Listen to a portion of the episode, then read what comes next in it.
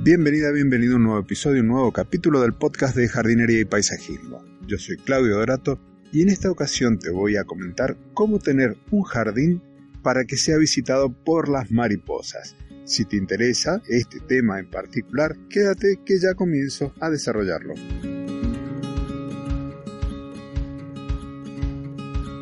Como te he contado en innumerable cantidad de veces, soy un fanático de las plantas que tengan un segundo propósito.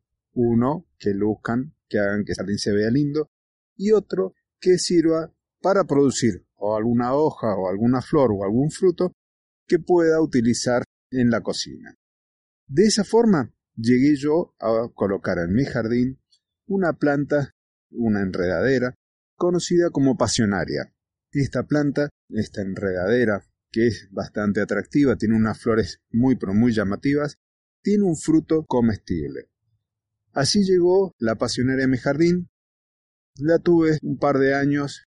Resultó ser que al tercero una plaga de gusanos devoraba sus hojas a diestra y siniestra. ¿Qué otra cosa observé? Que habían mariposas en mi jardín.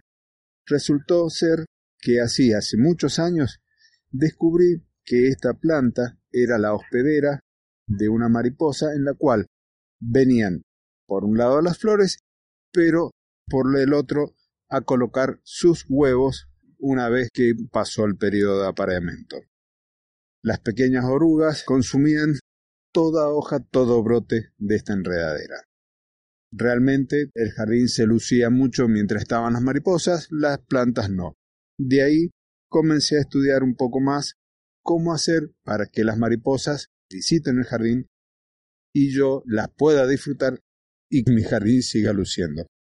Eso me llevó a conocer algunas prácticas que de hecho yo ya llevaba, no soy muy partidario de utilizar agroquímicos, pesticidas en mi casa, por lo tanto las mariposas, las abejas y demás pueden estar tranquilas allí. ¿Qué otras plantas encontré después que se podían llegar a colocar en el jardín?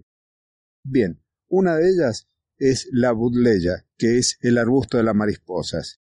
Este arbusto, con algunas flores, algunas plantas con flores blancas y otras con flores lilas, son sumamente visitados por las mariposas que vienen a ellas en busca del néctar.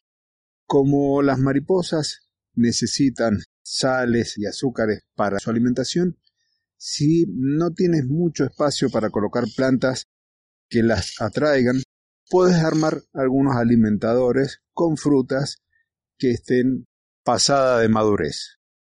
Recordad que también los colores vivos, los colores llamativos, las atraen, entonces cuando coloques flores, como caléndulas, por ejemplo, intenta que las otras que las acompañen tengan un color bastante vivo y eso hace que las mariposas se acerquen a tu jardín.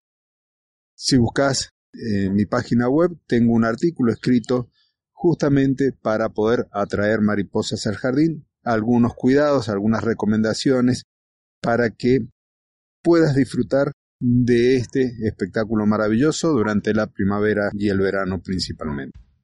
Si este tema te gustó, deja un comentario, compartilo, déjame una valoración positiva y nos estaremos encontrando en un próximo episodio de jardinería y paisajismo.